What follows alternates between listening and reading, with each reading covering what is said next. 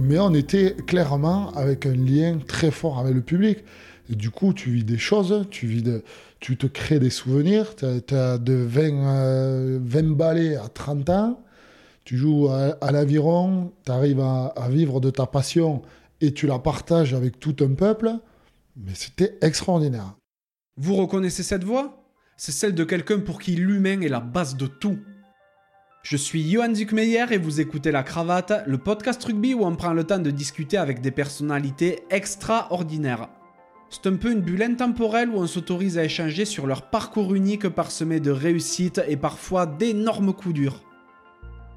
Enfant des Hautes-Pyrénées, mon invité grandit dans une famille d'agriculteurs du village de Tournaille où il chausse d'ailleurs ses premiers crampons. Pur produit de la filière fédérale, il est sélectionné dans toutes les équipes de France jeunes et effectue ses débuts professionnels en 2003 au sein d'un Biarritz olympique alors au sommet de son art. Il y remporte d'ailleurs les boucliers de Brennus 2005 et 2006. Il parcourt ensuite les 5 km qui le séparent du stade Jean Daugé pour écrire le plus beau chapitre de sa carrière. Il passe 7 saisons à l'aviron bayonnais, devenant même le capitaine d'une équipe qui faisait corps avec sa ville et son peuple. Les histoires d'amour finissant mal en général, il est mis au banc par le nouveau duo d'entraîneurs en 2013. Guidé par ses amitiés, il relève alors un nouveau défi et rejoint le club de Béziers, y passant deux saisons avant de filer à Agen où il tirera sa révérence en 2017. J'ai bien entendu le plaisir de discuter avec Marc Baget. Après avoir baigné pendant plus de 30 ans dans le rugby, Marc est aujourd'hui magnifiquement reconverti dans les assurances puisqu'il est à la tête d'un cabinet florissant à Tarbes. Passionné et souvent excessif, c'est un besogneux qui a besoin d'être actif pour se sentir vivant. Il n'en oublie pour autant pas sa famille à laquelle il est extrêmement lié. C'était vraiment super de passer ce moment en compagnie de Marc. C'est quelqu'un de très nature qui attache une grande importance à la parole donnée. Si ce podcast vous plaît, n'hésitez pas à le noter 5 sur 5 sur Apple Podcast ou la plateforme de votre choix, à laisser un commentaire sympa et à le partager autour de vous. Ça fait super plaisir et ça aiderait vraiment la cravate à se faire reconnaître. Vous pouvez également soutenir mon travail via vos tips en vous rendant sur le lien en description de l'épisode. Trêve de bavardage et place à la conversation.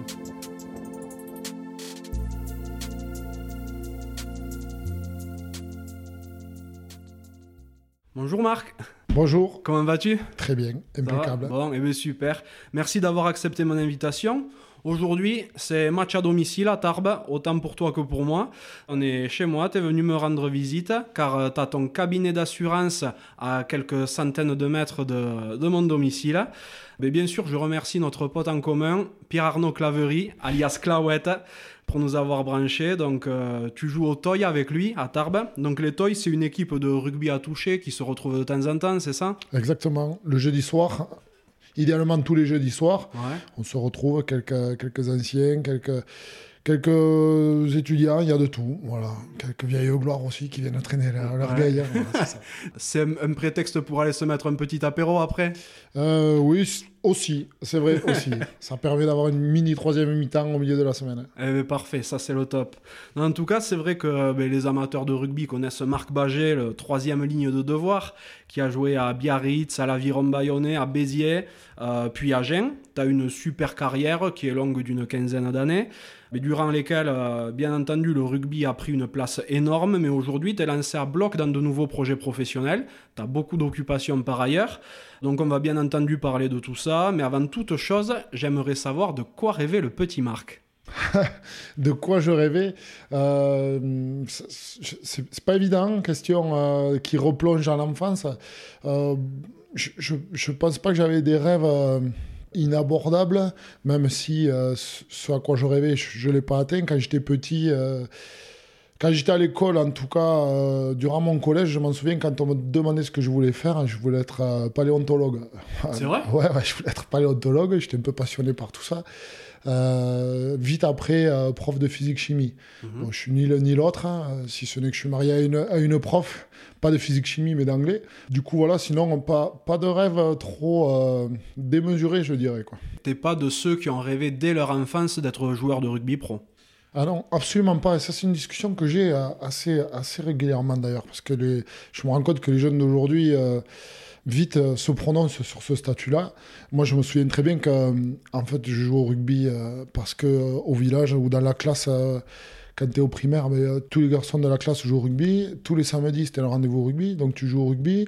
Et puis tu, tu, évolues. Et puis finalement, tu te retrouves au lycée à faire un peu de rugby le soir après tous les cours donc au sport-études. Et puis de là, tu te retrouves à faire quelques sélections régionales et puis nationales. Et puis tu arrives euh, naturellement, sans, forcer le trait ou, sans en faire un objectif euh, ultime, de se dire je vais être professionnel, je veux gagner de l'argent avec le rugby. Longtemps, jusqu'à euh, évidemment quand tu commences à signer le premier contrat pro en espoir, là tu te rends compte que ça y est, tu vas commencer quelque chose de, formalisé, mais mais ça n'a jamais été trop, ça jamais été euh, défini. Je veux euh, être professionnel de rugby. Après, bon, la compétition, un peu l'esprit compétiteur font qu'à chaque rencontre, à chaque fois que tu allais t'entraîner, tu, essayais de le faire avec euh, toute l'envie qui te permettait d'être devant l'autre ou premier. Voilà. Bien sûr. Et du coup, tu as grandi où? Dans les Hautes-Pyrénées, à Tournaille, pas très loin de, Tarbes. Hein. entre Tarbes et Bagnères de Bigorre, on va dire grossièrement, pas très loin des montagnes. Mhm. J'ai grandi là. mes parents sont de là mes grands-parents euh, de là aussi, euh, même encore plus enfoncés au pied des montagnes. Euh, famille d'agriculteurs dans laquelle j'ai passé tout mon temps libre. Et famille d'agriculteurs, mais déjà très rugby ou pas du tout?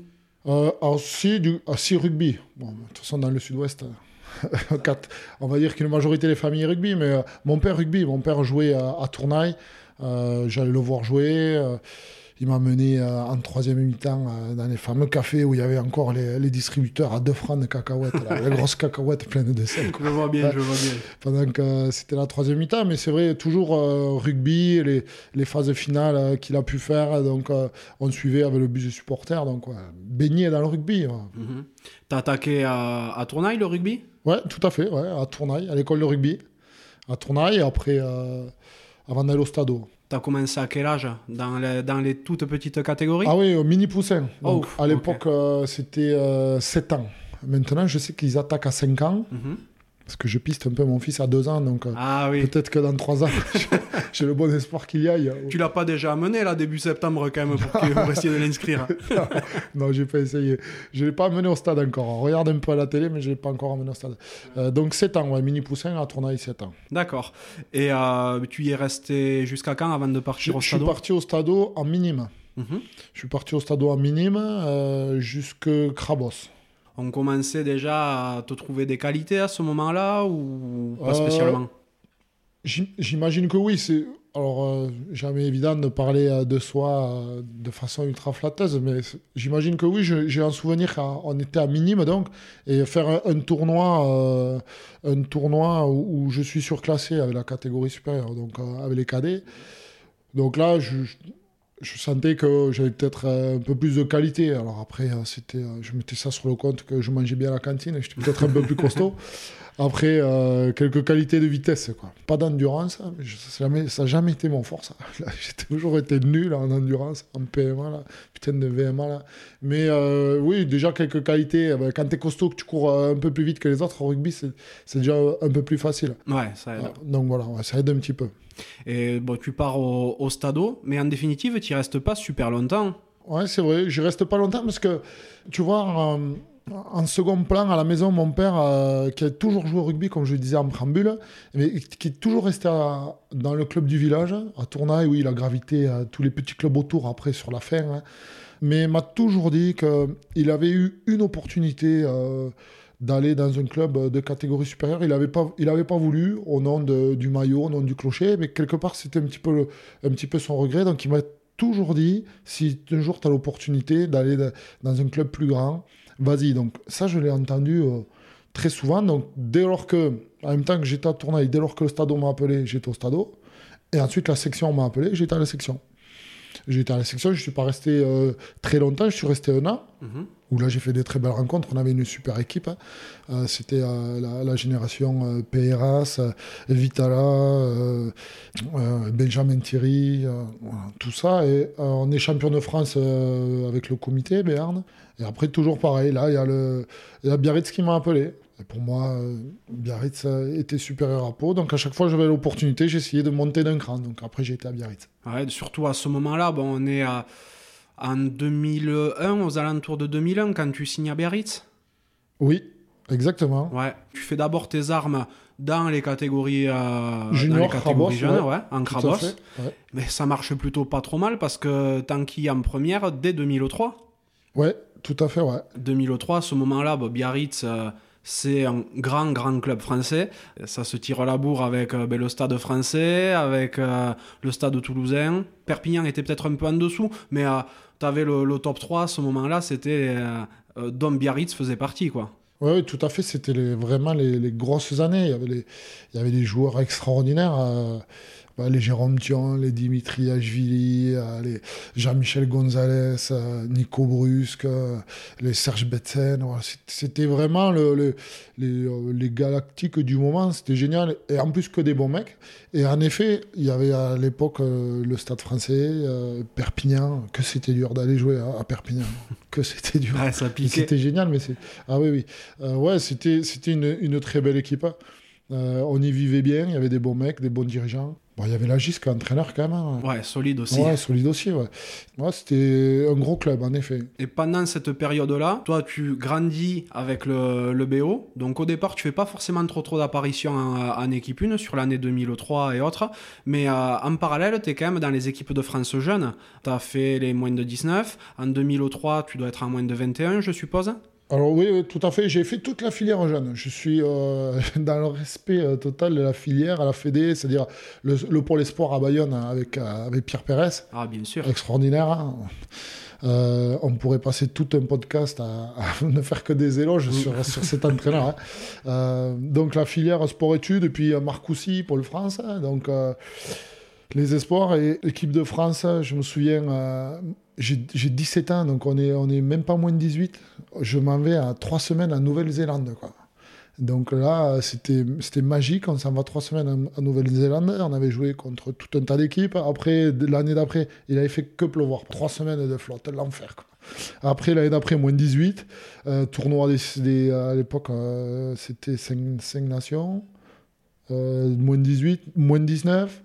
Moins 19, sur, j'ai la chance d'être surclassé avec les moins de 21. Donc je fais Coupe du Monde moins de 19, Coupe du Monde surclassé moins de 21. L'année d'après, moins de 21, Coupe du Monde moins de 21. L'année d'après, il y avait deux ans de moins de 21, donc encore moins de 21, Coupe du Monde moins de 21. Entre-temps, je fais France universitaire. Wow. Donc j'ai fait toute la filière euh, jeune. Après, bon, celle qui manque, c'est le Graal. Je- la sélection en France, je ne l'ai pas. Euh, je ne vais pas raconter que j'étais blessé au mauvais moment. Il y a qu'autour de moi, il y, avait des, il y avait des mecs qui ont été meilleurs, il y avait des clients. J'avais un Louis Picamol qui a, qui a explosé, qui a été installé pendant les 10 années. Ah, il a pris sûr. la place. Mhm. Bon, C'était une machine, voilà. Il, il- il a été excellent pendant 10 ans. Euh, voilà. Et de- derrière, bon, France A, France A, une, une tournée sympa dans l'Est, en Roumanie, où on avait joué l'Italie, l'Écosse, c'était Oh. plutôt bonheur. Eh ben, dis donc, bon, on y, on y reviendra peut-être tout à l'heure sur, sur tout ça, parce que c'est vrai que tu as de quoi raconter en sélection euh, nationale. Tu en as eu un paquet en définitive. Et euh, sur tes débuts au, au BO, donc, euh, comme on le disait, tu grandis avec le club, tu participes au titre de 2005 et de 2006.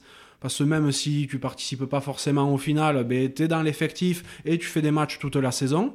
Comment tu le vis, toi, à ce moment-là, sachant que même si tu es jeune euh, et participant aux, autres matchs, ça doit être bien d'être champion, mais un petit peu frustrant aussi de ne pas participer au, dernier match. C'est vrai que cette saison-là, je, fais quelques matchs. En troisième ligne, numéro 8 et capitaine, l'immense euh, Thomas Lévremont, qui m'avait pris sous son aile d'ailleurs. Pour moi, c'est euh, c'est- c'est- le, voilà, le- mon, mon père rugbystique sur le poste de numéro 8, c'est euh, Thomas Lévremont, Mhm. clairement. Et d'ailleurs, il, il m'aidait beaucoup quand on se croise. Il y a toujours euh, une immense affection entre nous. Donc, euh, évidemment que le, le poste était surverrouillé, si je puis dire. Et, euh, mais j'ai fait quelques matchs. Et au final, je suis champion de France. Donc là, euh, sur cette année-là, je suis ultra jaune. Et avec du recul, après, après réflexion, tu t'en rends pas compte de ce que tu vis. Tu ne prends pas conscience de ce que euh, l'équipe a, a réalisé. Tellement tu es dans ta bulle de cette continuité de filière, finalement, où tu réalises des choses. Tu ne te rends pas compte de l'immensité du truc. Et, c'est a posteriori, et aujourd'hui, avec encore plus de recul, et où tu es sorti du système, où tu as le petit bouclier du Biarritz Olympique euh, accroché, euh, je l'ai au bureau, tu vois. Ouais, bien sûr. je, l'ai au bureau, et tous les jours, je le vois, et toujours, je me dis, putain, mais c'était quand même extraordinaire. Hein, et, euh, et, sur le moment, sur cette année-là, alors oui, on, a, on avait fait la bringue, hein, avec ce bus sans le toit, là, où on avait fait le tour, je me souviens, dans Biarritz, mais tu t'en rends pas compte. Et après, c'est quand tu vois les autres ou quand ils le réitèrent et que tu n'es plus là et qu'ils sont à nouveau champions ou que d'autres clubs sont champions, tu te dis putain, mais on est passé par là. Euh, le fait de ne pas avoir joué la finale, il n'y avait pas de frustration puisque euh, clairement, je, sentais que j'avais fait quelques matchs. Pour moi, déjà, la saison était gagnée. J'avais 19 balais. Mais euh, c'est vrai que c'est con de ne pas réaliser en temps réel ce qu'on fait. En fait. C'est l'analyse que j'en fais de ça bah, tu as quand même le temps de le réaliser. Enfin, disons qu'il y a ce coup d'essai en 2005, mais en 2006, c'est la même. Parce qu'il y a un doublé pour le BO et toi, tu es toujours au BO. Sachant que la saison pour toi commence super bien parce que là, pour le coup, tu t'imposes dans l'effectif, tu fais tous les matchs en début de saison, mais sur le mois de janvier, un truc comme ça, tu as un petit coup d'arrêt, non? Ouais, je, me flingue l'épaule de mémoire. Euh, je, me pète, je me pète la clavicule. Du coup, euh, je, finis la saison là, je rejoue pas, je crois, sur cette saison-là. Et ensuite, euh, bah, je signe à l'Aviron euh, à l'intersaison après. Je signe à Bayonne. Le poste numéro 8 était verrouillé par Thomas. Entre-temps, il y a le, grand blond qui est arrivé, le grand blond basque, pour qui j'ai beaucoup d'affection aussi, qui est arrivé, qui venait de. qui avait ses premières capes en équipe de France. Donc bon, là, l'aviron m'appelle, j'y été parce que entre Thomas, qui avait le poste de papa numéro 8, capitaine, qui venait de, faire je sais pas combien d'années équipe de France, et les euh, qui arrivait, je préféré aller à l'aviron. Mais notons quand même que euh, jusqu'à ta blessure, tu fais quasiment tous les matchs.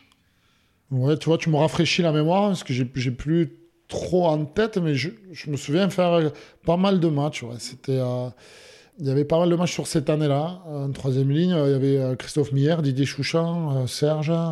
C'était cette équipe-là. C'était plutôt chouette. effectivement. Donc, ben, en définitive, comme tu le dis, tu signes à l'Aviron. Toi qui as quand même passé euh, quelques saisons à Biarritz, dont, ben, trois en équipe une. On connaît les antagonismes hein, Aviron, Biarritz Olympique.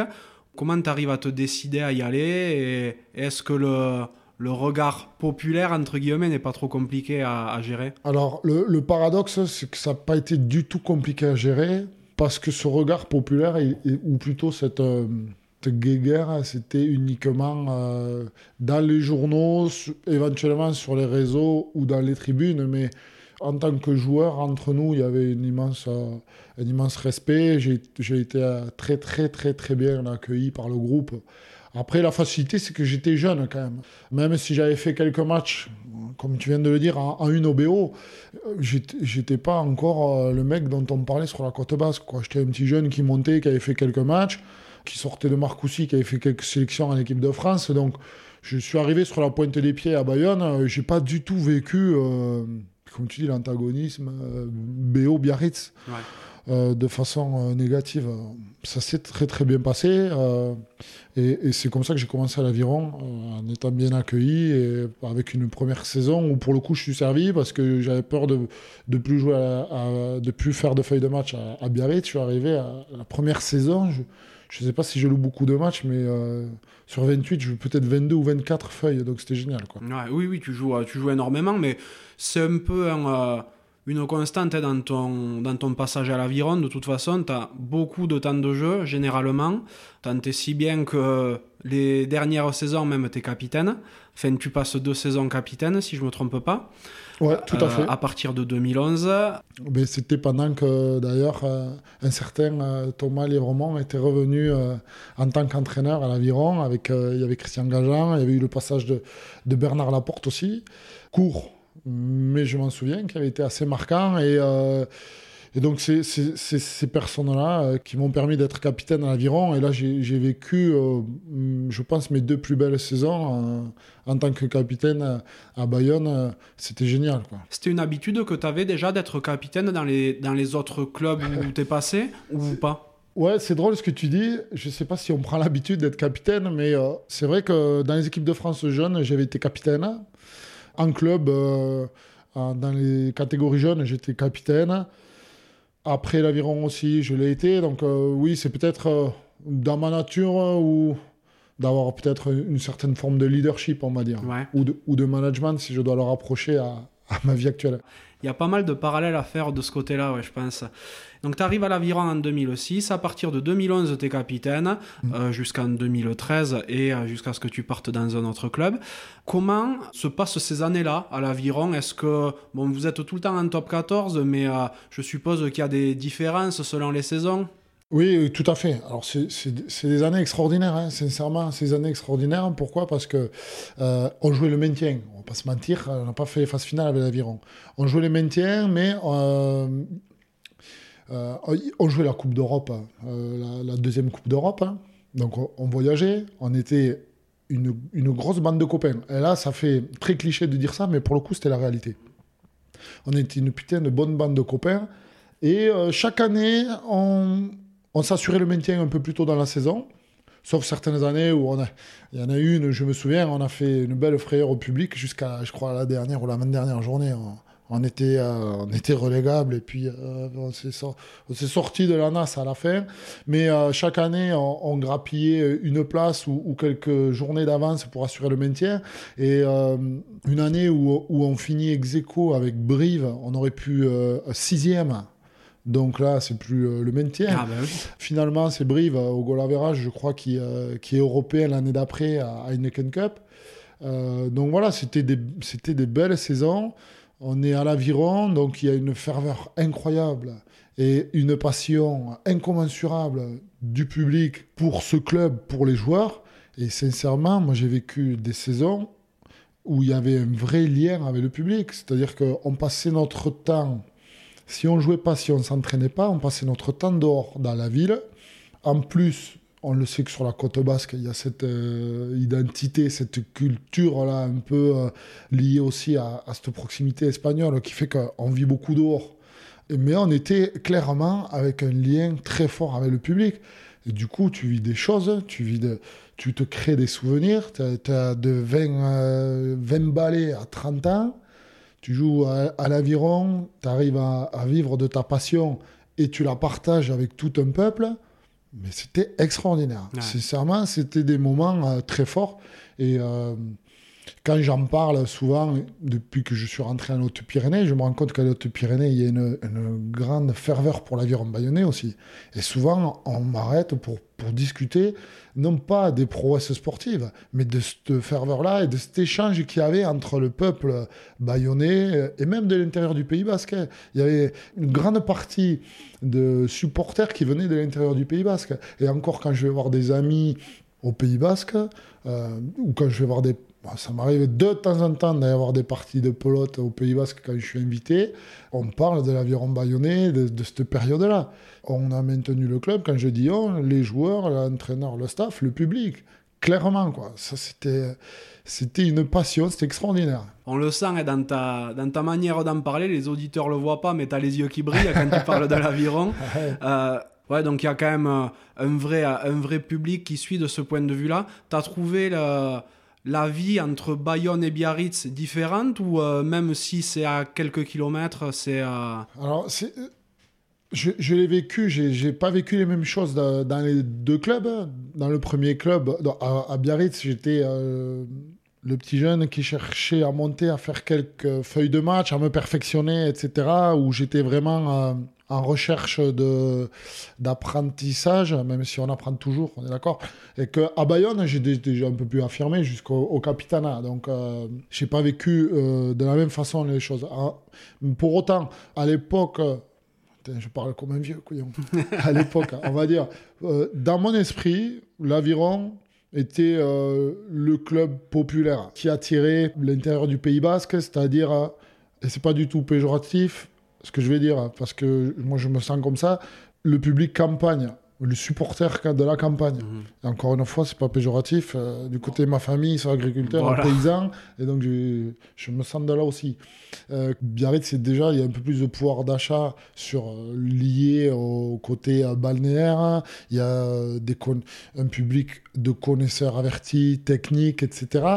même si aujourd'hui la ferveur, elle est énorme à Biarritz comme à Bayonne. Mais je me souviens, moi, dans ma tête, dans ma tête de, jeune, euh, peut-être un manque d'expérience, je voyais l'Aviron comme un club plus populaire, plus campagne, c'est qui me plaisait aussi. L'image que ça renvoyait, j'avais envie d'être attaché à cette image-là, euh, même si encore une fois, Biarritz est un club euh, qui mérite le plus grand respect, évidemment. Bien entendu.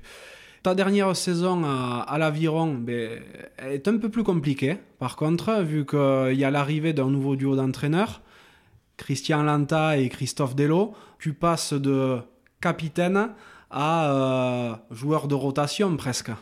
Euh, oui, complètement. De capitaine à. Je pense de capitaine à remplaçant.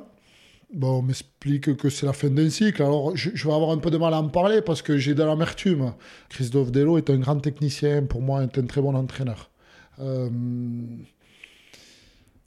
j'ai de l'amertume parce que j'ai senti qu'on m'avait gentiment remercié de façon peut-être arbitraire. Euh, j'ai pas été le seul. On a été plusieurs cadres du moment.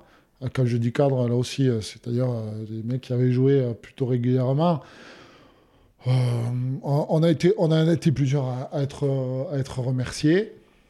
Peut-être l'idée était de pouvoir prendre un, certain contrôle sur l'équipe. Je sais pas. Sincèrement, je n'ai pas cherché, j'ai pas creusé, j'ai avancé moi derrière.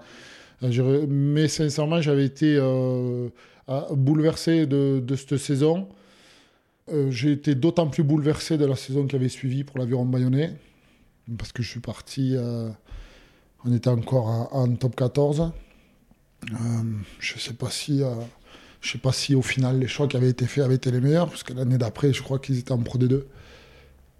tu vois, je, je, le dis un peu de façon taquine, mais, bon, Disons qu'il y a certains entraîneurs avec qui euh, j'irai boire une bière à volontiers, d'autres avec qui euh, j'inviterai au restaurant, et d'autres que je ne me déplacerai pas pour aller saluer. Je comprends. C'est les relations humaines, on dira. Exactement, c'est ça.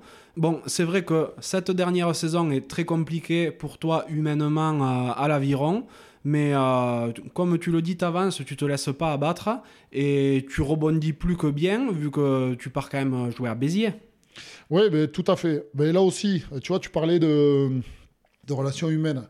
Un peu attaché à ça, tu vois, dans l'idée euh, ou, dans la continuité des valeurs euh, dans lesquelles j'ai été éduqué. Euh, donc, pour en revenir un peu à l'esprit campagne, j'ai pas été, j'ai pas été éduqué dans, une, dans une grande ville.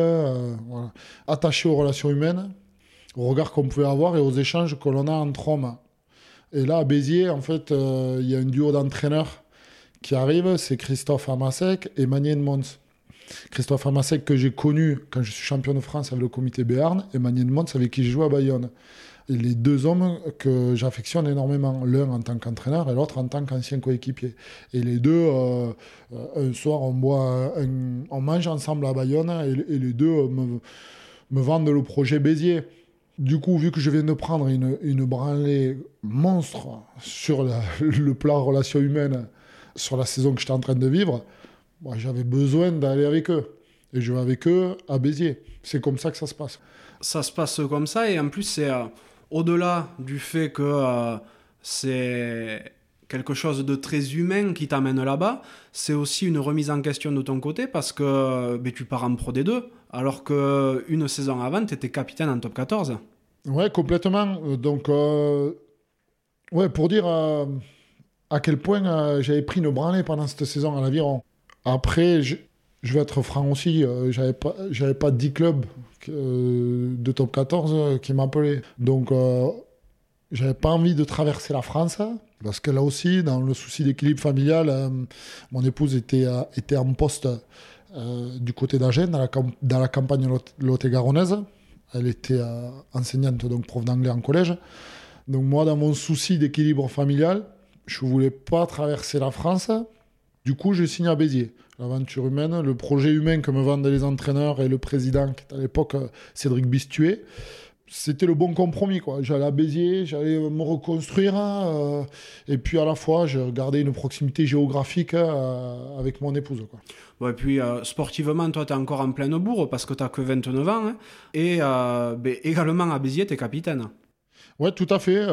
mais là aussi, je profite de. Je ne suis pas capitaine immédiatement. C'est Rémi Martin qui nous a rejoint aussi. Et qui, qui est capitaine. Et puis, je profite d'une blessure de Rémi pour prendre le capitaine à Béziers.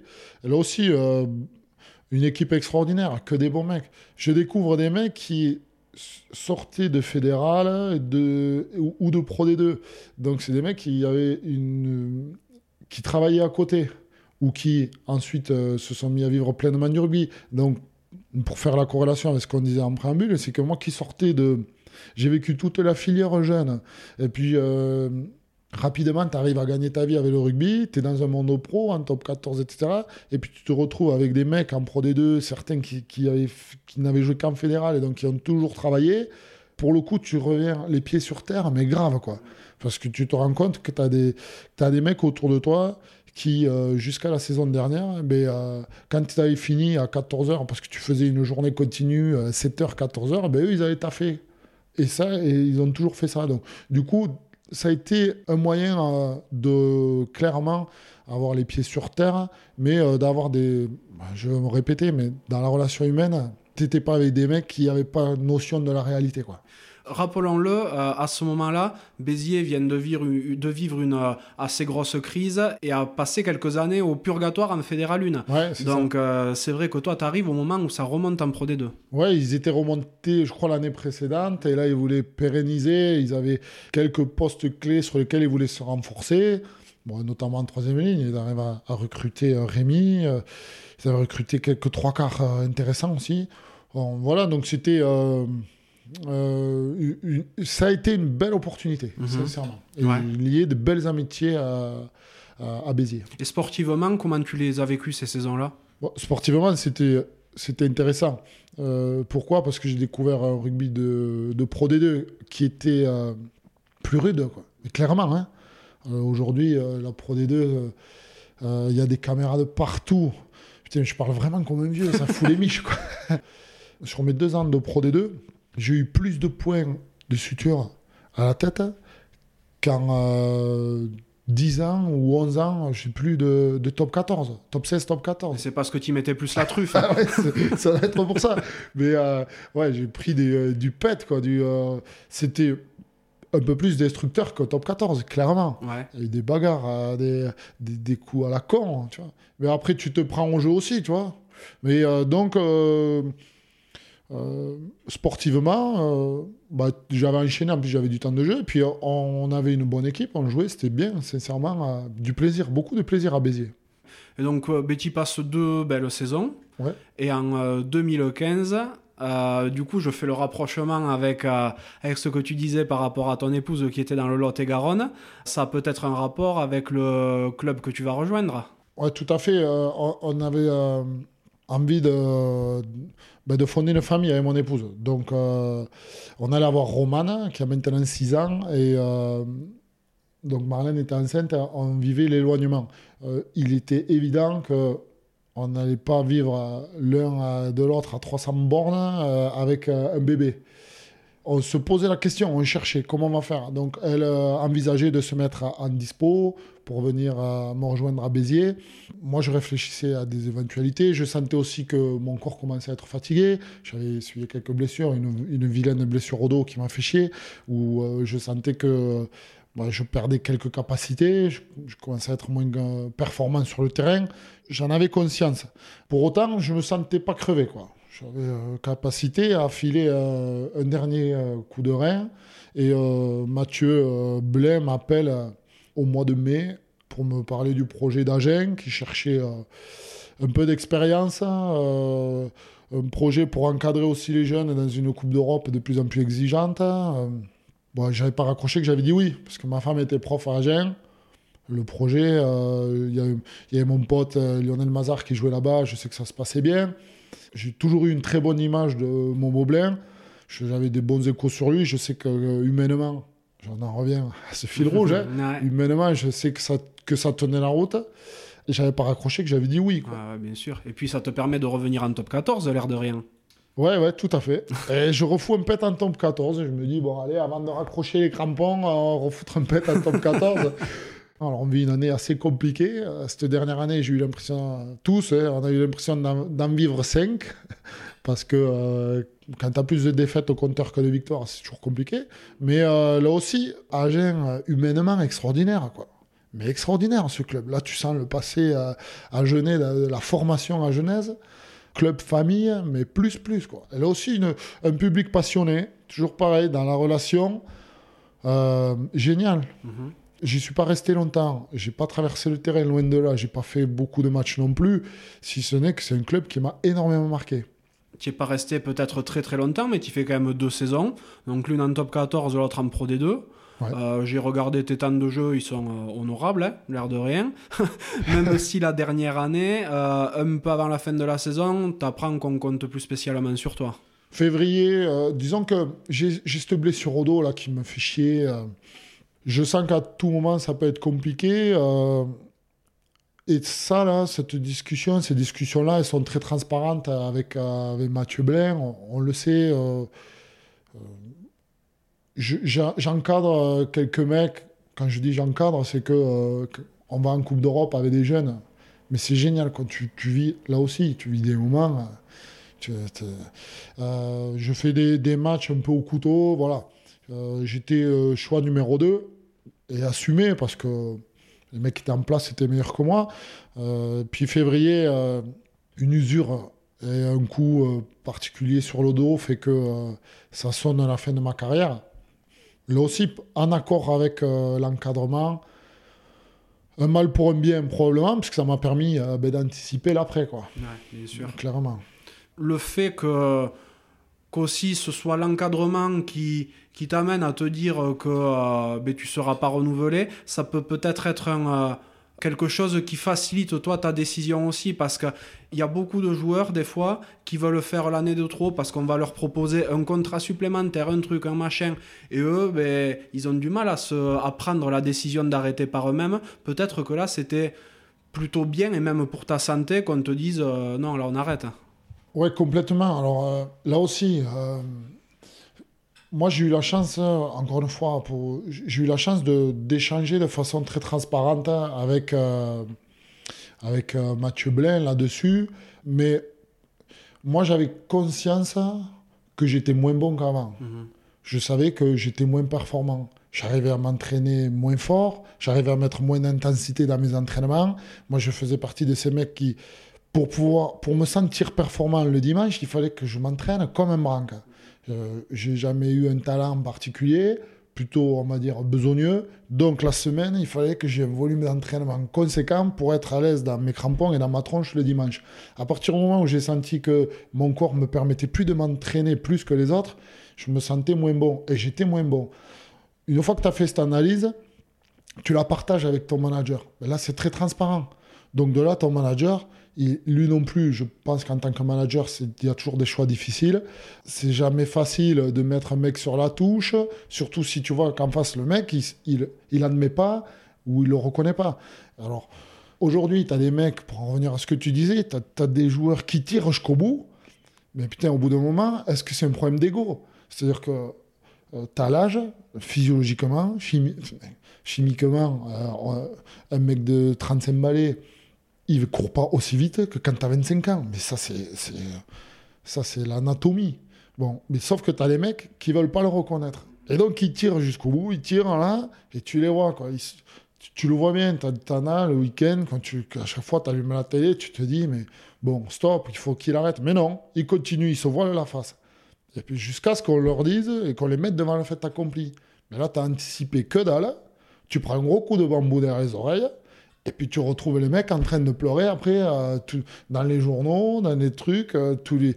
parce que euh, finalement ça s'est arrêté et qu'ils s'y attendaient pas. Ça, c'est un petit point là que, sur lequel ça me révolte pas parce que ça me concerne pas. Mais ça le donne de m'agacer quand je, vois, quand je vois des mecs qui font les pleureuses ou des mecs qui sont à la rue. Alors, tout simplement parce qu'au bout d'un moment, ils n'ont pas eu la capacité de se dire aujourd'hui, je suis moins bon. Aujourd'hui, comment je peux anticiper, comment je peux optimiser mes derniers mois, mes dernières années de contrat, où je suis transparent avec le club qui m'embauche hein, pour préparer une sortie. Ça, c'est un, gros sujet, à mon avis. Un gros sujet d'ego, un gros sujet de monnaie, parce qu'elle aussi, euh, pour être franc, mon dernier contrat à Agen, j'ai pas les mêmes salaires, largement moins que ce que j'ai eu avant. Mais ce qui est logique.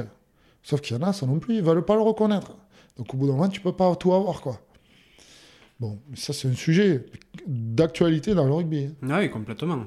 C'est quelque chose qu'on voit tous les jours. Bon, après, bien sûr, ça ne concerne pas forcément les joueurs qui ont une blessure en plein cœur de l'âge, en pleine force de l'âge, qui eux n'ont pour le coup pas pu préparer leur reconversion parce que euh, c'est un, total imprévu. Mais c'est vrai que, que le sujet que tu soulèves là, ceux qui ne préparent pas alors qu'ils voient la fin arriver, là c'est quand même un peu plus dérangeant. Quoi. Mais complètement. Mais oui, je parle pas du mec euh, qui avait une tubalée, qui a une blessure à la con, il y en a malheureusement, putain.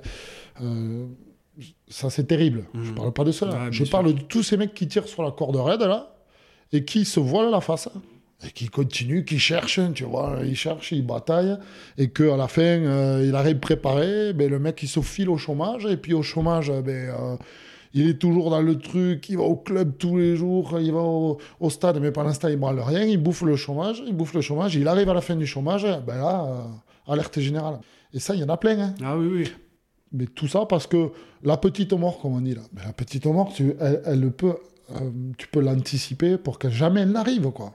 C'est tellement excitant de vivre autre chose, sauf que ces mecs-là, ils sont dans, dans la bulle, là, et jamais ils en redescendent. Mais ça, c'est un problème. Euh, aussi de communication, mais au bout d'un moment, tu te prends en charge. Quoi. On t'a pris en charge pendant 15 ans de carrière, parce qu'on te fait, on te fait tout. Hein. Tu as même un mec qui va te faire ta déclaration d'impôt, euh, la 2042. Si tu regardes bien, c'est pas compliqué. Quand tu es joueur de rugby, euh, tu es, salarié, tu as six lignes à remplir. Sauf que tu as des mecs qui le font jamais.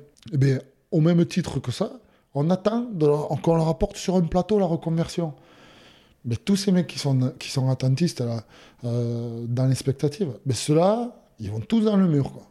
C'est juste un problème de, de, prise de conscience. Quoi. Après, je, le dis, euh, j'accable personne, c'est pas à charge, hein, mais parce que ça me révolte un peu. Quand je lis, ou des mecs qui, qui, qui ils ouvrent des bouquins, là, ils font des bouquins avec des mecs qui leur écrivent, ou, ou dedans, quoi, ça, ça, fait la pleureuse et ça se victimise, mais moi, ça m'irrisse le poil. Quoi. Mmh ou qui crachent dans la soupe. Là aussi, hein, les mecs qui font des bouquins qui crachent dans la soupe. Hein. C'est-à-dire que le rugby les a fait vivre, les a fait bander pendant 30 ans de leur vie, et puis d'un coup, comme ils savent plus quoi faire, ils font un bouquin à charge sur le rugby. Putain, mais cela, t'as juste envie de leur rattraper euh, et, de leur filer le front contre le comptoir. Quoi. Arrête de cracher dans la soupe. Bon, voilà, après, euh, euh, à mon avis, c'est peut-être aussi un problème d'entourage. peut-être, mais tu as parlé de cette petite mort que toi, tu as réussi à éviter en définitive parce que tu avais préparé ta reconversion, mais en quel sens tu l'avais préparé en définitive? Alors, bon, j'ai passé des diplômes. J'ai des diplômes qui ne me servent pas aujourd'hui. Si ce n'est pour, euh, que pour mon savoir. Mais j'ai un diplôme de préparateur physique que j'avais passé euh, à l'Académie basque du sport, d'ailleurs, pendant que je jouais à l'aviron. J'ai un certificat en onologie que j'avais fait quand j'étais à Béziers. Génial. à l'école privée, là, à Clermont-Lérault. Euh, parce que passionné de vin. Euh, derrière, j'avais ouvert un bar à vin avec Lionel Mazar et Vincent Damestoy. On était trois associés à, Bayonne et puis à Agen. Donc, dans l'idée d'être euh, cohérent avec ces ouvertures de bar, j'ai voulu me, perfectionner dans mon apprentissage, donc j'avais passé ça. Là aussi, euh, moi j'ai eu la chance, euh, j'ai eu euh, des parents qui m'ont toujours remis les pieds sur terre. moi, ma mère, elle m'a toujours dit, elle m'a toujours demandé, tous les repas de famille qu'on faisait, qu'est-ce que tu vas faire après le rugby? Alors que j'étais capitaine à l'aviron, en pleine bourre, tout allait bien sur tous les secteurs de ma vie, et ma mère qui me demandait, qu'est-ce que tu vas faire après, tu as pensé? Quand, Dès que j'ai gagné un peu d'argent au rugby, euh, elle m'avait ouvert 10 comptes bancaires. Là, Parce qu'il fallait surtout pas gaspiller l'argent. Et toute ma carrière, j'ai eu des parents qui m'ont remis les pieds sur terre. J'ai eu une épouse, j'ai eu la chance d'avoir une épouse qui m'a remis les pieds sur terre aussi. Pareil, hein, on sort pas euh, on sort du même, du même village quasiment.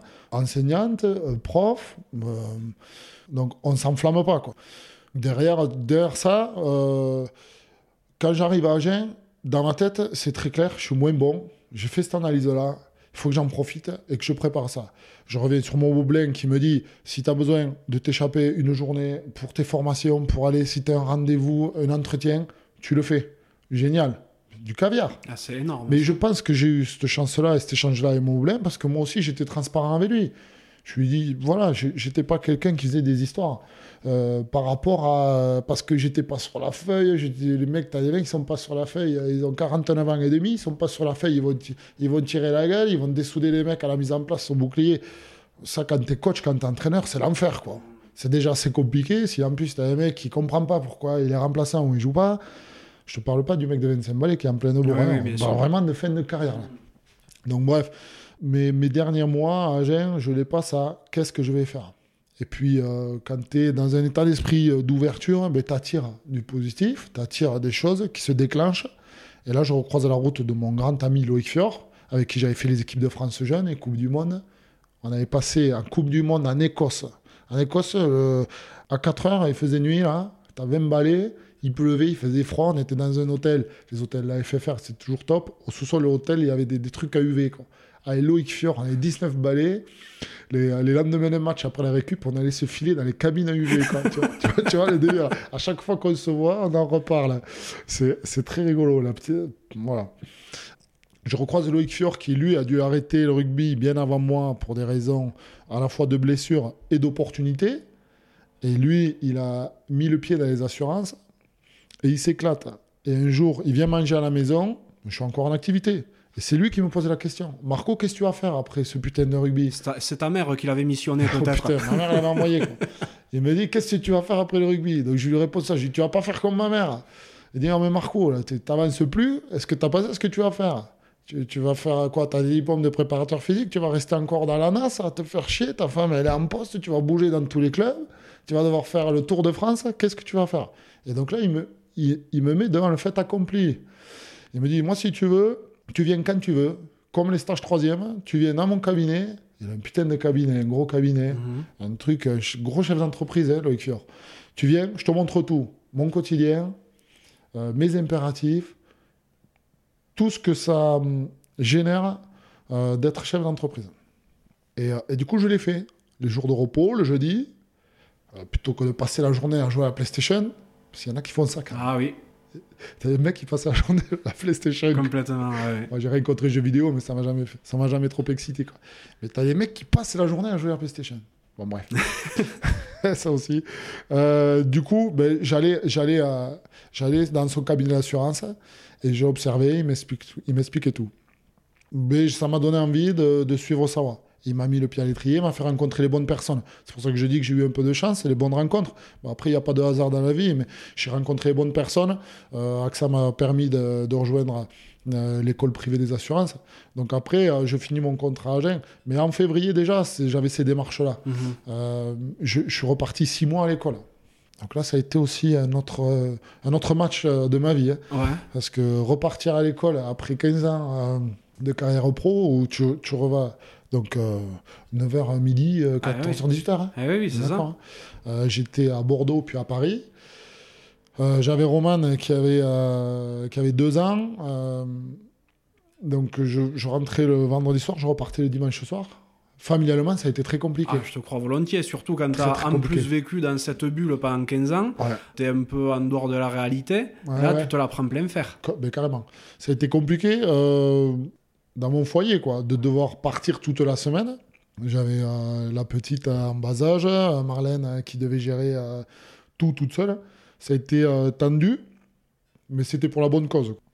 Du coup, j'ai vécu six mois intenses là, le temps de, de- de finir ma formation. Donc c'était ta- c'était la formation en fait pour pouvoir ouvrir ton cabinet après. Exactement, pour pouvoir euh, avoir les connaissances, les capacités et, euh, et valider des examens pour avoir les agréments. Ok, donc euh, suite à ça, tu ouvres ton cabinet AXA euh, directement À Tarbes, ou- ouais, tout à fait. J'ai l'opportunité euh, de racheter un petit cabinet euh, à Tarbes, derrière la place Verdun, en 2018.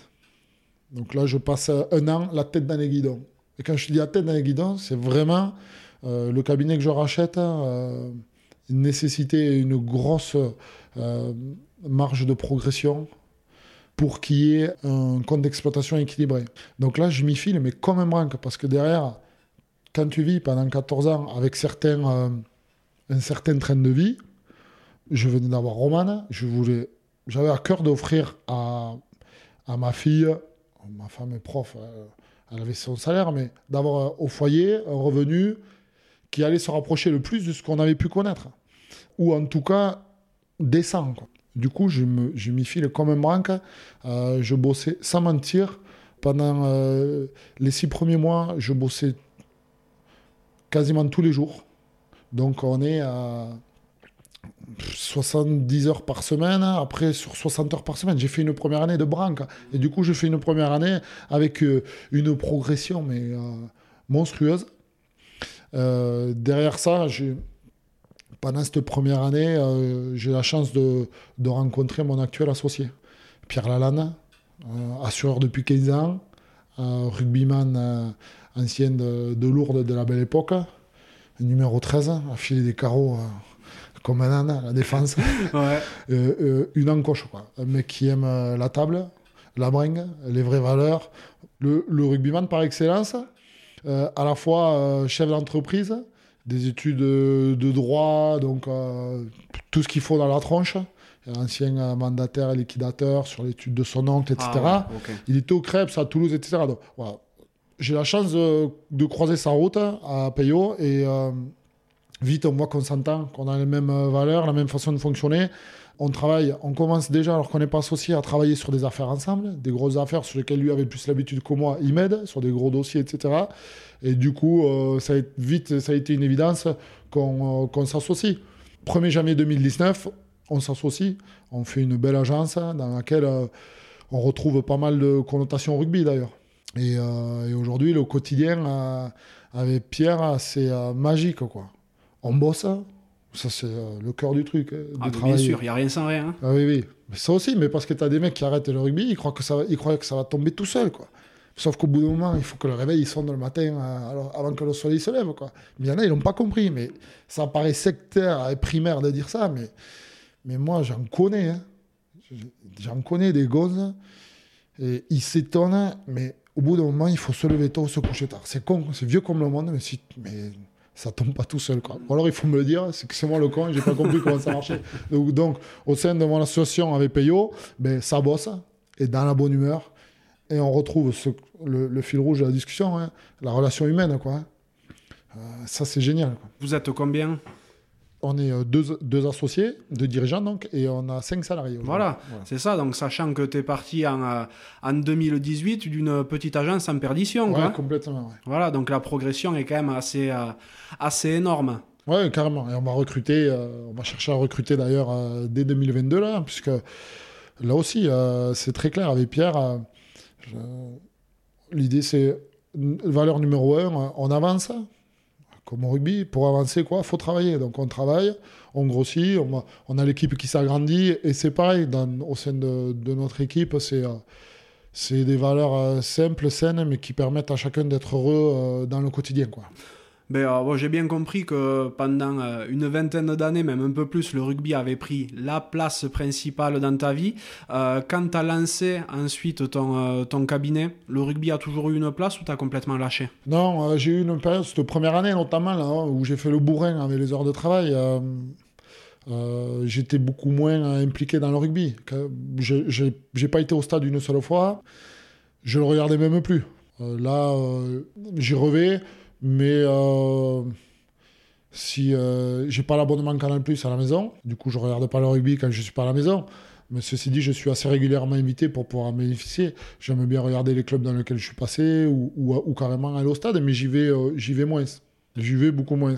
Ok, donc tu jamais eu le l'envie ou le besoin de rester au contact de tout ça en devenant peut-être entraîneur ou en ayant des fonctions au sein d'un club?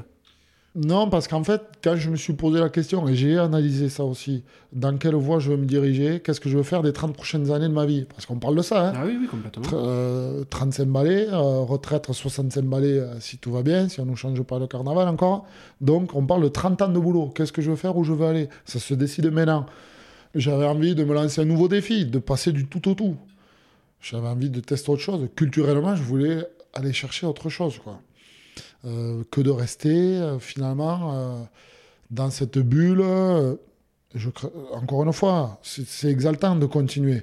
J'ai des potes comme Pépé Lafont qui, a continué dans le rugby, qui est devenu entraîneur, un putain d'entraîneur. Titi Usbord qui est en train de devenir un grand entraîneur. voilà. Ça aurait pu être tout aussi excitant et éclatant, mais j'ai voulu me filer un nouveau défi en prenant un virage à, à 90 degrés et aller sur autre chose. Aller chercher une diversité de mon quotidien que j'avais pas encore connue et culturellement aller chercher autre chose. Ouais, complètement, je le comprends tout à fait, ça. Et, euh, et ton quotidien, c'est quoi aujourd'hui, en définitive? Mon quotidien, il est, euh, il est partagé entre gestion de mon temps de famille, gestion de mon temps de travail et puis euh, mon, mon temps perso, loisir, qui est très difficile. Ça. Aujourd'hui, j'ai toujours pas trouvé le bon équilibre d'ailleurs. Euh, ben, j'ess- j'essaie de, prendre du temps pour mes enfants très tôt le matin. Donc j'ai Marcel qui a 2 ans et puis Roman qui a 6 ans. Euh, ensuite, euh, ben, je, prends la bagnole, je vais au, bureau, on bosse en déplacement assez souvent. Ça, bouge partout, je vais partout. Euh, là aussi, quand on me recommande d'aller voir quelqu'un ou quand quelqu'un m'appelle, partout, où qu'il soit en France, je prends la bagnole, le train, l'avion, j'y vais. Je ne me fixe pas de limite. Euh, L'idée de rester euh, dans son confort, le cul dans la graisse, je me dis que ça marche pas. Au bout d'un moment, c'est pareil. Moi, je me souviens que pour, pour être bon le dimanche, il fallait que je m'entraîne fort. Donc, sur ce principe-là, je me dis, on m'appelle, j'y vais. Même s'il faut me taper 800 bornes en bagnole, j'y vais. Donc, c'est ce que je fais. Euh, pour l'instant, ça m'a donné raison, puisqu'on a des chiffres, on a des, des, des progressions annuelles à deux chiffres. J'essaie de faire du sport. J'en fais tous les jours. Et si j'en fais pas tous les jours, je pète un plomb et ma femme me fout dehors. Mais j'en fais tous les jours. Je, vais à la salle entre midi et deux, à la salle de sport ou à la salle de boxe. Je me suis foutu à la boxe parce que ça me permet euh, d'avoir une dépense cardio monstrueuse, colossale. Oh, Il y a quand même le contact physique, donc ça va bien. Sur la, la dépense et les shoots d'adrénaline, on est bien. Euh, il y a un super état d'esprit. Là où je, à la salle où je vais, à la Bushido euh, 65, là, à Tarbes. Euh, c'est un sport individuel, mais il y a un esprit d'équipe. Et euh, là aussi, avec euh, une relation humaine euh, extraordinaire. Donc, euh, du lundi au vendredi, tous les midis, sport. Je mange ma gamelle en un quart d'heure sur un coin. Je reviens à l'agence. euh, début d'après-midi, j'ai fait mon sport. Je me suis rincé, je suis douché et j'ai mangé mon pokeball. Et puis le week-end, je le consacre à ma famille. Le week-end, c'est famille. Je... Mon plaisir aujourd'hui, c'est mes enfants. Ouais, t'arrives à déconnecter du travail quand même, parce que j'ai compris que t'étais à bloc dedans. Oui, T'arrives le week-end à ne plus du tout y penser? Oui j'arrive euh, notamment depuis que je suis associé Mhm. avec Pierre, hein, où finalement, euh, ben, on, on partage un peu. euh, Lui, le week-end, il a le téléphone allumé. Les clients euh, proches ou les clients, les gros clients entreprises l'appellent n'importe quand, il décroche tout le temps. Ce qui fait que ça m'enlève ce poids à moi. Et moi, quand je rentre à la maison, mode avion. Donc, euh, j'arrive à déconnecter complètement. ouais. Ça, c'est important aussi. Ouais. Et euh, du coup, en termes de loisirs avec les enfants, c'est quoi? C'est du plein air? C'est. euh, Oui, tout à fait. Tout ce qu'on... Le simple fait de passer du temps avec eux, euh, moi, ça me remplit de bonheur. Du coup, des choses assez simples, hein, des balades en forêt. là, sur ces derniers, sur ces derniers week-ends, il faisait un peu, un peu beau. On est rentré dans les Hautes-Pyrénées, aller choper des verrons dans le petit ruisseau en bas de, chez les parents ou, de chez les beaux-parents, aller ramasser euh, quatre champignons, des choses très simples, mais euh, aller euh, au parc avec les toboggans, avec, les enfants, voilà. Balade en vélo, passer du temps avec les enfants. Oui, bien sûr. Donc, c'est. C'est une vie de père de famille très actif, quoi, en définitive. Et euh, ton épouse, maintenant, elle est euh, en poste dans le coin ou elle Ouais, est- tout à fait. Ouais. On a eu la chance, entre-temps, euh, entre tout ça, finalement, euh, elle, est, elle est en poste à Jurançon, au collège à Jurançon. Du coup, on habite autour là-bas de Jurançon. Euh, bon, je fais la route tous les jours, mais encore une fois, comme je te disais, il y a parfois, euh, je suis en déplacement tout le temps. Le fait d'habiter à Pau, c'est c'est pratique. Je suis vite au Pays Basque, je suis vite à Bordeaux, je suis vite à l'aéroport. Je suis en 25 minutes à Tarbes. C'est le temps de passer les coups de fil aux copains, de la route du quotidien, elle, se fait très facilement. Oui, oui, bah, Tarbes, Pau, c'est un, saut de puce, hein, vraiment, c'est juste à côté. Et puis, euh, tu parles de Jurançon, pour un amateur de vin, euh, ça, sonne plutôt bien. C'est énorme, il y a de quoi faire. Il y a des superbes vignobles euh, dans le Jurançon. Carrément. Tu as eu un parcours rugbystique assez, assez intense, maintenant tu as une vie très chargée aussi. De toute ta carrière rugby, si tu dois retenir un moment complètement fou, tu penses auquel, là, instantanément? Alors, j'étais pas estampillé fou, plutôt dans le cadre, plutôt scolaire.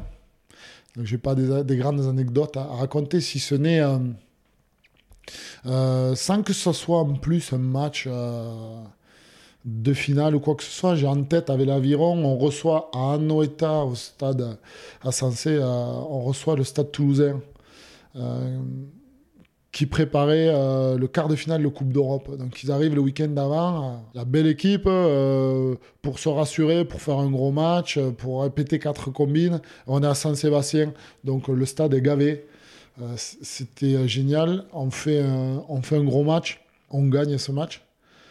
Et là, j'ai un souvenir mais monstrueux de de cette victoire-là, de ce tour de stade que l'on fait. On avait l'impression d'avoir gagné un titre. Derrière, on fait euh, une bringue euh, incroyable, comme si on avait été champion, je pense. Mais voilà, fallait en profiter. Non, voilà, ce match-là m'avait marqué. J'ai d'ailleurs une photo que j'ai euh, à l'agence, au sous-sol de l'agence, on a un bar. j'ai une photo. J'ai gardé une photo. J'ai pas gardé 40 photos pour pas faire le nostalgique à la vieille gloire, le mec casse-couille qui fait que parler de lui. Mais celle-là, je l'ai gardée parce que c'était, on avait les maillots collector avec les bandes bleues verticales pour appeler celles du, euh, du foot. Euh, c'était gavé, c'était énorme. Il y avait une, un stade où je sais plus combien, peut-être 24 ou 27 000 spectateurs qui avaient toute la ferveur à la communion habituelle qu'on connaissait à Jean Daugé, mais sur un volume de spectateurs comme ça, c'était monstrueux. Ouais, complètement. Et tous, et pas tous, mais on avait retrouvé tout le monde après en bringue durant toute la nuit. Quoi. Euh, ça, c'était un moment très fort. ça, je me souviens que c'était extraordinaire. Moi, ce que je noterais quand même, c'est que tu as un bar dans le sous-sol de ton agence. ouais, j'ai on a fait euh, on a fait un bar ouais, tout à fait ça, on a fait un bar on a fait une, on a une table de réunion en, forme de ballon de rugby euh, on a un bar parce que là aussi d'aller on essaie de transposer tout ce qui nous a plu au rugby dans notre façon de fonctionner et quand on reçoit euh, des, amis, quand on reçoit des chefs d'entreprise, on a beaucoup de chefs d'entreprise et clients qui sont devenus nos amis. Euh, on fait des réunions. Alors, on fait jamais les réunions du petit déjeuner. Là. Ça hmm. se fait beaucoup. Euh, mon associé, on est, on est très clair là-dessus. On est d'accord. Le petit déjeuner où tu as les yeux collés, tu pues de la gueule, non merci. Nous, les réunions business, comme ça, qu'on fait, on les fait dans la salle où il y a le bar et toujours à l'heure de l'apéro du soir. Ah, bien. c'est, on fait tout le temps comme ça, parce que voilà, c'est, plus en corrélation avec ce qu'on a vécu, avec l'image que, que l'on a, qu'on a envie de renvoyer aussi, et les valeurs qui nous animent. Voilà. C'est une, euh, une vision différente. Après, le truc, c'est que tu sais quand il commence le rendez-vous, mais tu sais pas comment il quand, ah il termine. Quoi. et puis ça, c'est une constante. Hein. Il finit toujours tard. Il finit toujours tard. Et, euh, Bon, ce qui est bien, c'est que c'est en sous-sol, donc c'est sonorisé. Euh, ça finit souvent en sucette. Je vais même plus loin, ça finit très souvent en sucette. Bon, alors c'est madame qui couchait les petits, je suppose. Ah oui, ouais, en général, euh, quand je rentre, tout le monde dort. Dans ce moment-là, tout, tout, le monde dort. Si c'est pas le taxi qui me ramène, tout le monde dort. Bon, je comprends bien dans ta vie, que ce soit sportivement ou dans, le, dans ta vie civile, est-ce qu'il y a des personnes qui t'ont spécialement inspiré? Je pense que j'ai. Ça ferait beaucoup rigoler ma petite sœur, là, ce que je vais te dire, parce que. Euh, je pense que j'ai assez d'ego pour, pour répondre que personne ne m'a inspiré. Mhm. Euh, si ce n'est que je vais quand même souligner euh, comme je le fais très souvent durant toute ma carrière, euh, l'entraîneur qui a été Pierre Pérez. Parce qu'aujourd'hui, euh, si j'étais pas passé entre ses mains, je ne sais pas si j'aurais eu la carrière que j'ai eue. Après, il y, a un préparateur physique qui a été extraordinaire, hein, qui, qui, était un, coach incroyable à la personne de Alain Camborne, qui aujourd'hui est malheureusement euh, décédé. Euh, ça, voilà, ça des gens qui, pour moi, ont, été euh, le paroxysme de la compétence dans, dans leur, leur approche, dans ce qu'ils amenaient. Donc, bon, Pierre Pérez, tout le monde le connaît compte tenu du fait qu'un podcast lui a été consacré, d'ailleurs, magnifique épisode. Et euh, Alain Cambord était un grand préparateur physique qui a qui a œuvré à la section paloise, qui a œuvré avec la sélection argentine euh, et qui a également eu beaucoup de joueurs euh, qui, ont, qui ont travaillé avec lui individuellement. Complètement. C'était un immense préparateur physique, décrié par tout un tas de connards qui ne le connaissaient pas, tout un tas de connards qui ne comprenaient pas on ne peut comprendre que si on est passé entre ses mains. Euh, il a eu tous les plus grands internationaux. Euh, moi, j'ai eu la chance de le côtoyer. Euh, moi, ça a été quelqu'un, un père de famille incroyable. Hein. Je connaissais bien ses enfants. Je connais bien ses enfants. Il a, il a été un père de famille incroyable, un professionnel incroyable. Voilà, donc euh, ça a été vraiment euh, des gens qui m'ont marqué dans euh, ma carrière rugby. Ouais. Et est-ce qu'il y a des personnes hors contexte rugby qui t'ont qui t'ont inspiré également? Mais la difficulté de la question, c'est que je me rends compte que pendant 30 ans, ma vie a tourné autour du rugby. Et c'est là que c'est à la fois le danger de, de la bulle du rugby, quoi.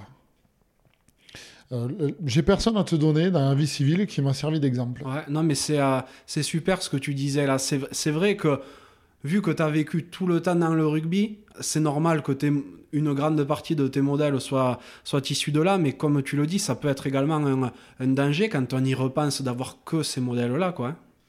Mais, mais, carrément, et c'est pour ça que, euh, et, principalement grâce à Marlène, hein, qui, mon épouse, je pense qu'il avait saisi ça, euh, m'a toujours amené euh, finalement de, la, euh, parce qu'elle n'en a rien à craquer du rugby, donc qui m'a amené une curiosité sur d'autres sujets qui probablement ont généré cette envie de, faire complètement autre chose. Aujourd'hui, dans mon quotidien, je rencontre des chefs d'entreprise tous différents, et, donc j'ai une diversité culturelle génial. Donc je, suis en train de combler finalement peut-être cette, euh, ces œillères que, que l'on peut avoir quand on est trop enfermé dans tout le cycle rugby. Alors après, c'est peut-être un manque de curiosité de ma part, et je ne fais pas de généralité, mais en effet, c'est, c'est peut-être un peu euh, enfermant. Ouais, du coup, quand tu me demandes un exemple de la vie civile, alors après, c'est pas évident de but en blanc. Peut-être en y réfléchissant, je te trouverai quelqu'un. Euh, tu sais, c'est comme quand euh, tu es, dans une soirée, que tu as un gosse qui met la musique, et tu dis T'es, donne-moi une chanson. Putain, tu trouves pas. tu cherches, tu cherches, tu trouves pas. Et puis euh, le lendemain, tu dis Ah, celle-là, j'adore, j'aurais pu dire celle-là. Donc voilà, c'est l'immédiateté, la question qui, qui, qui, peut être un peu bloquante. Mais ce que tu disais là, c'est super intéressant aussi parce que tu dis que ta femme, elle en a rien à cirer du rugby. Et tu l'as quand même connue pendant ta carrière comment vous avez réussi à trouver cet équilibre entre une personne qui ne vit que pour le rugby en définitive, parce qu'il y a eu une époque où tu ne vivais que pour ça, et elle qui en a strictement rien à faire. Mais euh, parce qu'en fait, je l'ai connue avant, avant de commencer à embrasser ma carrière. On se connaît depuis longtemps. Elle a toujours rien à carrer du rugby encore aujourd'hui. Hein. Mhm. Je ne sais même pas si elle sait qu'on n'a plus euh, Canal Plus et Rugby Plus. Elle s'en fout. Elle ne le regardait pas. Elle venait me voir pour me faire plaisir ou pour amener euh, les enfin, Roman euh, au stade. Je l'ai connue avant de commencer ma carrière je devais être amoureux, quoi, tout simplement. Non, mais toi, peut-être, mais elle, comment elle a supporté le fait que, que tu puisses ne penser que rugby? Ouais, parce qu'en plus, je pense que c'est casse-bonbon. Parce que moi, j'étais enfermé, comme je te disais, dans un une espèce de, de carcan de surentraînement. Donc, euh, j'étais casse-bonbon. Hein. Ouais, c'est ça. Quand, je, quand ça me prenait la pape de suivre un programme euh, de diététique parce que euh, il fallait maigrir, parce qu'il fallait prendre de la prise de masse, parce que d'un coup, ça me prenait, j'avais voulu tester le régime vegan parce que j'avais lu dans un bouquin de Science et Vie que euh, la viande c'était pas bon. Là, mais quand je partais dans ces délires, mais j'étais drastique. Elle m'a toujours suivi. elle a toujours, toujours supporté ces, ces, excès liés à l'entraînement et à ma pratique. Après, on est quand même, on avait conscience qu'on était des privilégiés pour en revenir à, à l'aviron ou sur la côte basque, à Biarritz, Bayonne, on vivait sur la côte basque, euh, on vivait bien. Euh, par rapport à ce privilège-là, on avait, on avait quand même conscience de ça. Donc euh, c'est peut-être grâce à ça aussi qu'elle a supporté ou, ou, en fait, elle, elle, est plus, elle était plus amoureuse que moi encore. Ça, ça, Je pense que c'est ce qu'ils vont mieux retenir. ouais. faudra, à la rigueur, il faudrait lui demander, mais euh, ouais. on ne s'est pas posé la question, en fait. Je crois pas. Ah, je bah, lui poserai la question, c'est mon idée. Bah, c'est vrai que ça doit être dur à suivre comme rythme. Quoi. Comme pour tout excessif, que ce soit dans le sport ou dans toute autre chose, ça doit être, tu dois être quelqu'un de, de dur à suivre. quoi. Ouais, mais carrément. Mais je pense que c'est le lot de, de, voilà, comme tu viens de dire, de toutes les compagnes de sportifs de haut niveau ou d'excessifs. Parce que le sport de haut niveau nécessite un excès à un moment donné. Hein. Euh, au même titre que euh, euh, les mecs qui sont à la tête de multinationales, il hein, n'y a pas de hasard. Hein. À un moment donné, ils ont été dans l'excès de quelque chose, l'excès de travail, dans l'excès de. Et donc forcément qu'il y a des dommages collatéraux. Bon, il y a l'équilibre à avoir. C'est pour ça qu'aujourd'hui, tu vois, quand tu me parles de mes loisirs, peut-être de façon inconsciente, mon plus mon loisir favori numéro un, c'est de passer du temps avec ma famille et de consacrer du temps à ma famille. Euh, peut-être dans cet équilibre-là, tu vois, et qui euh, qu'il faut savoir jauger aussi. Quoi. Mm, mm, je comprends bien. Ouais. Dans ta vie, quel est l'accomplissement dont tu es le plus fier? La réponse la plus évidente et immédiate, euh, ce sont mes enfants. Bien sûr. mais celle-là, on la met de côté. On la met de côté. euh... Ben, du coup, euh, je pense que c'est euh, la relation, euh, la relation, l'histoire de vie que j'ai avec mon épouse, quoi. C'est tu vas me dire, on n'est pas sur TFM, même si c'est l'heure des, c'est l'heure des feux de l'amour, quoi. Qu'est-ce que tu me racontes? Bon, si, pour être un peu dans la sincérité, je pense que c'est ça, ouais. Euh, aujourd'hui, euh, moi, je suis euh, dans ma vie, je suis heureux sur tous les curseurs, tous les, tous les voyants sont ouverts grâce à ma femme et j'ai pas honte de dire que c'est peut-être ce que, hormis les enfants, dans, ma, dans mon accomplissement, la relation que j'ai avec mon épouse. Et que s'il y a un connard qui va me dire que je suis cucu, euh, je lui foutrai un coup de tronche. Il va pas me le dire longtemps, quoi. Tu vois surtout quand on voit comme t'es épais encore, je pense qu'il n'y a pas grand monde qui viendra te le dire. non, mais c'est vrai que euh, dans, dans l'entourage, euh, j'ai des mecs autour de moi malheureux parce que ça se passe pas bien, des mecs proches, et pas du rugby, des gros chefs d'entreprise. Et quand ça se passe pas bien dans un couple, ça se passe pas bien dans la vie. Aujourd'hui, j'ai cette chance-là, je touche du bois.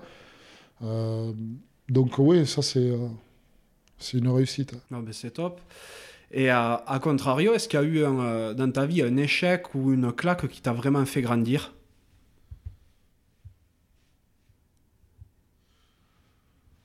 C'est pas évident, hein Ah, c'est pas évident, En plus de but en blanc comme ça. Ouais.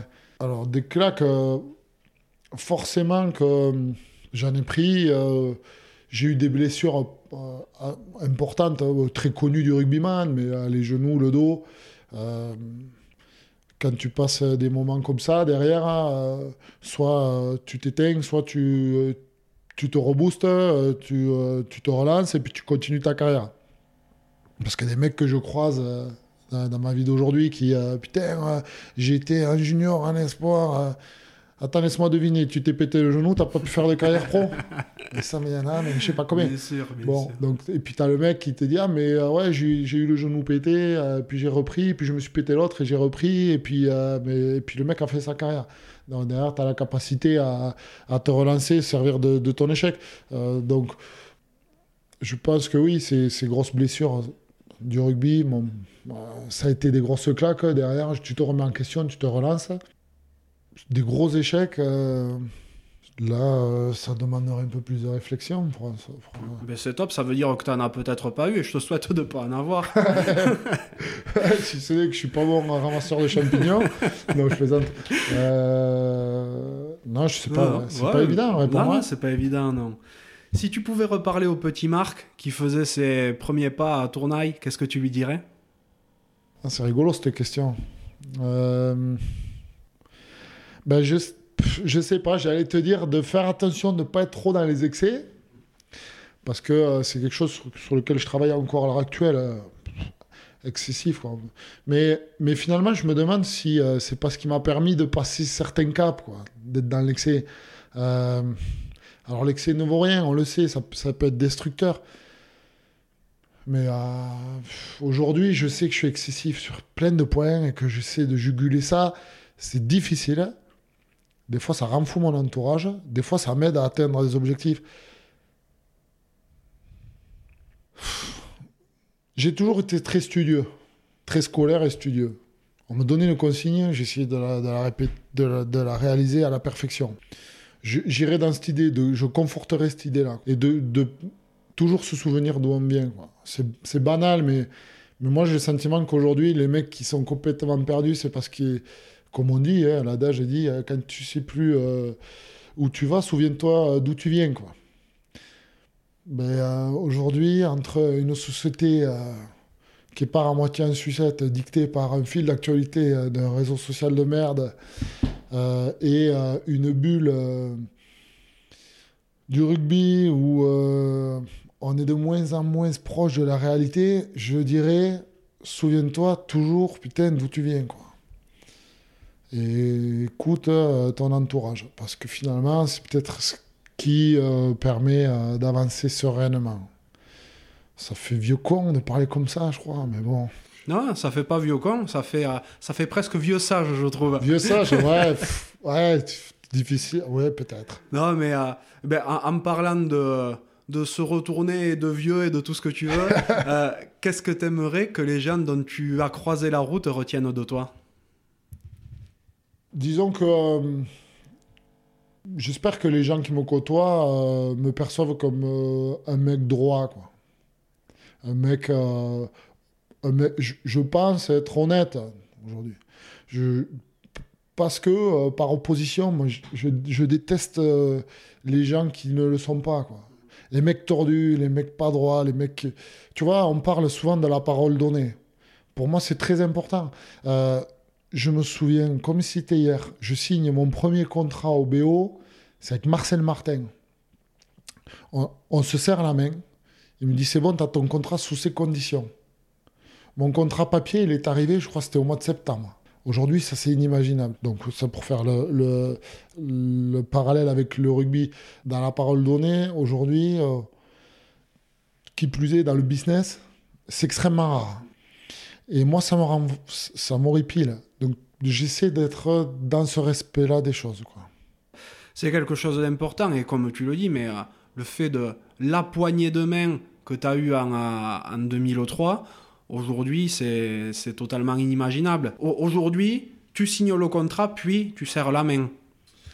Exactement. voilà. Et puis, euh, aujourd'hui, dans notre, dans notre société, qui plus est, moi, je suis dans un, métier où euh, on doit tout écrire. Tout, tout, tout écrire. Et j'écris tout. Parce que euh, tu peux, tu peux pas faire confiance à, tout le monde. Donc, on formalise tout. Mais quand je me retrouve avec euh, des interlocuteurs qui ont ces valeurs-là, mais, c'est du bonheur. C'est-à-dire que quand tu peux avoir confiance à quelqu'un en, ce qu'il te dit, mais t'avances. Mais ça, c'est génial. Ah mais aujourd'hui, putain, t'as plus un mec, t'en as peu, quoi. Ou quand t'en as, mais t'essaies de les garder dans ton entourage.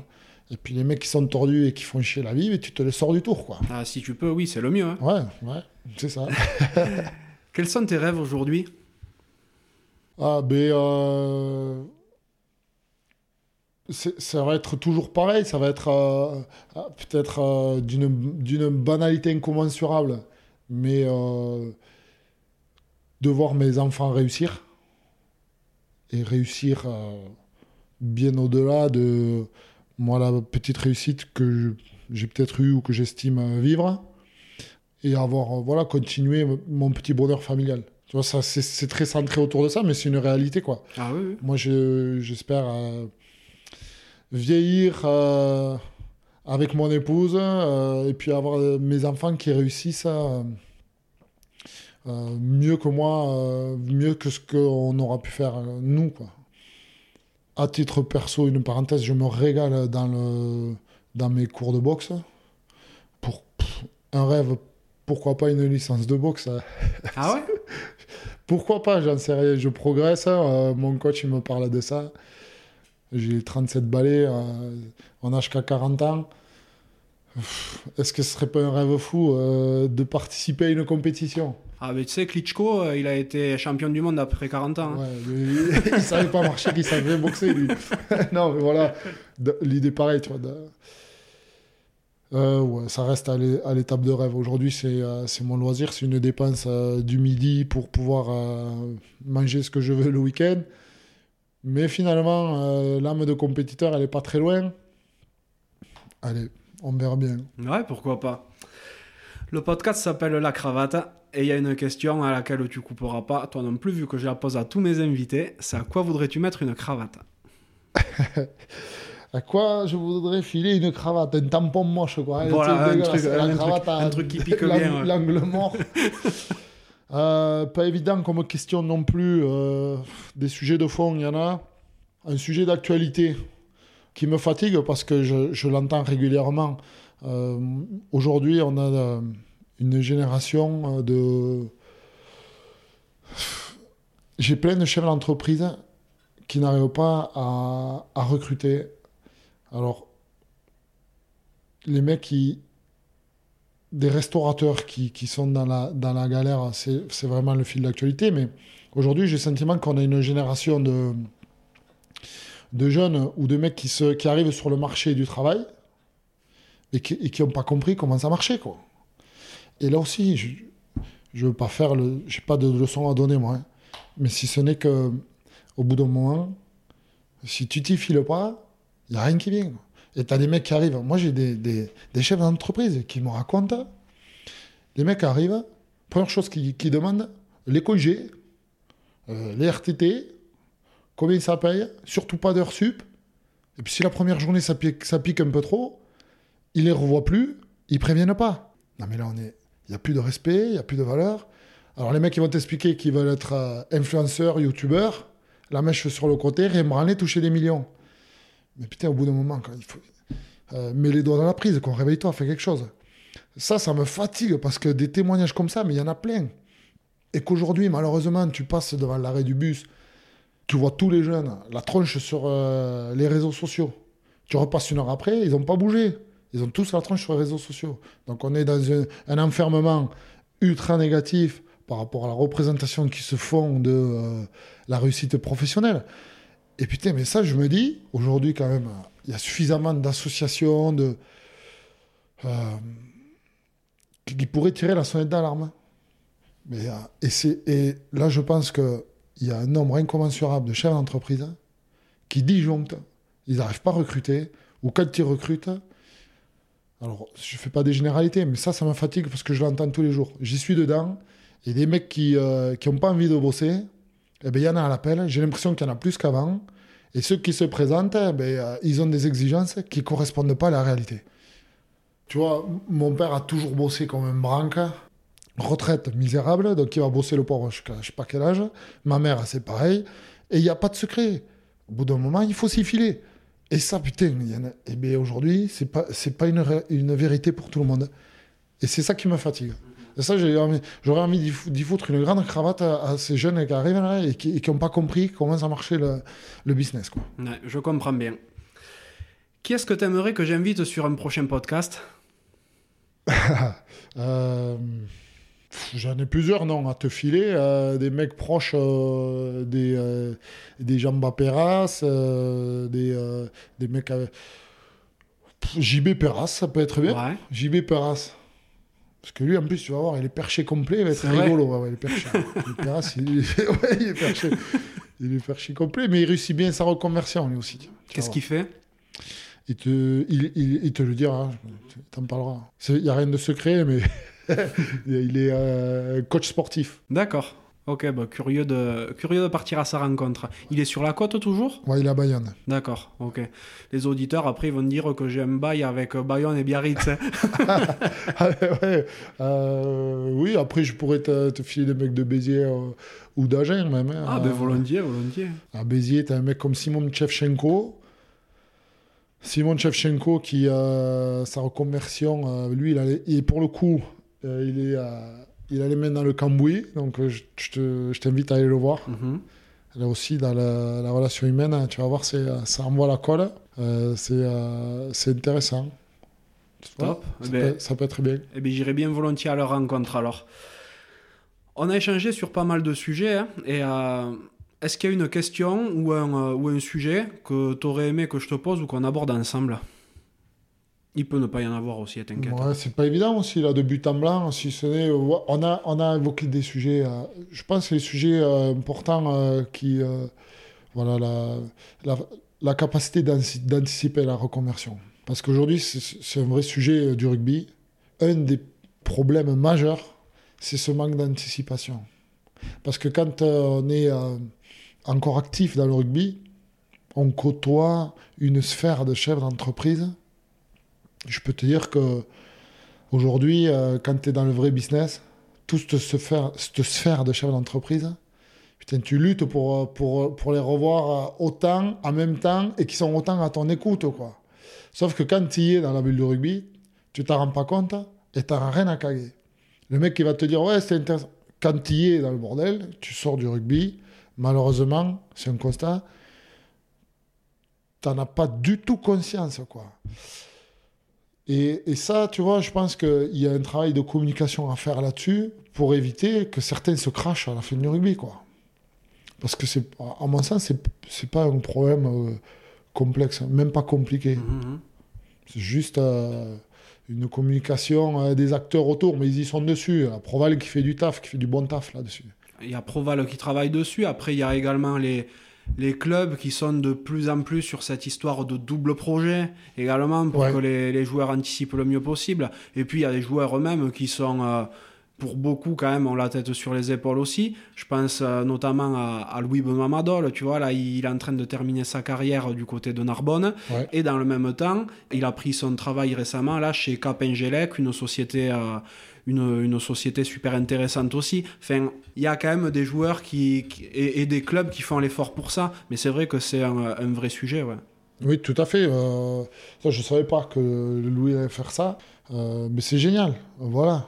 Et après, euh, souvent, ces mecs-là qui, qui, qui qui réussissent le, le passage, tu t'en entends plus trop parler ou tu les vois plus de façon intempestive, euh, tu vois. Parce qu'ils sont tellement heureux et qu'ils ont trouvé leur équilibre, tu les as plus en train de gratter, là, le truc, euh, c'est bon. Tu vois? Complètement. Et c'est vrai que toi, d'ailleurs, euh, on ne te voit pas spécialement passer sur les plateaux ou dans le middle ou quoi que ce soit, parce que tu as 10 000 autres trucs à faire Non, par mais ailleurs. c'est ça. C'est pas une volonté particulière, hein, parce qu'encore une fois, je fais pas. Je, je, je refoule pas le, le- le milieu. Bien au contraire, hein. quand j'y vais, c'est toujours avec beaucoup de plaisir. Mais c'est que t'as pas le temps, quoi. Mais t'as pas. Mais fait, moi, j'ai pas le temps, en tout cas. Ou alors, il faut. Ou alors, j'ai pas compris la recette. Mais moi, j'ai pas le temps. Les journées de 24 heures, elles sont trop courtes. Et puis le week-end, euh, comme on en revient toujours pareil. Mais dans l'équilibre, moi, j'ai besoin de consacrer du temps. Donc, j'ai j'ai pas le, j'ai pas le temps euh, d'aller faire le zèbre ou de- de voilà, euh, là, là, j'ai pris le temps parce que tu es un bon mec et que je suis à 300 mètres de, de chez toi. C'est gentil, Donc, merci on beaucoup. passe du bon temps, mais, mais sinon, euh, euh, voilà, ou de, de baver sur les réseaux sociaux et compagnie, il faut m'expliquer les mecs comment ils, comment ils, où est-ce qu'ils trouvent le temps. Complètement. En tout cas, Marc, merci beaucoup justement de l'avoir pris ce temps pour moi et pour les auditeurs. Je vais te souhaiter beaucoup de réussite pour la suite. De toute manière, euh, lancé comme tu l'es, je vois pas trop ce qui pourrait t'arrêter. Euh, je te souhaite bien entendu d'être, euh, de continuer à être heureux comme tu l'es, vu que, comme tu le dis, tu as tous les curseurs qui sont en haut là en ce moment. Correct. Donc, pourvu que ça dure. Et, euh, et je te dis à très bientôt. Merci, merci beaucoup. Ciao. Merci d'être encore là et d'avoir écouté cet épisode jusqu'au bout. J'espère sincèrement qu'il vous a plu. Si tel est le cas, ce serait super sympa de le noter 5 sur 5 sur Apple Podcast et de le partager autour de vous. Ça m'aiderait à encore plus le faire reconnaître et à convaincre de nouvelles personnes à jouer le jeu de la cravate. Si vous laissez un commentaire, sachez que je les lis tous. Aussi, si vous pensez que la cravate mérite d'être soutenue, vous pouvez faire un don en suivant le lien qui est dans la description de l'épisode. Pour me contacter, vous pourrez me trouver sur LinkedIn ou Instagram en recherchant Johan Zuckmeyer. Vous pourrez aussi facilement trouver le podcast sur Facebook et Instagram. A bientôt pour un nouvel épisode de la cravate.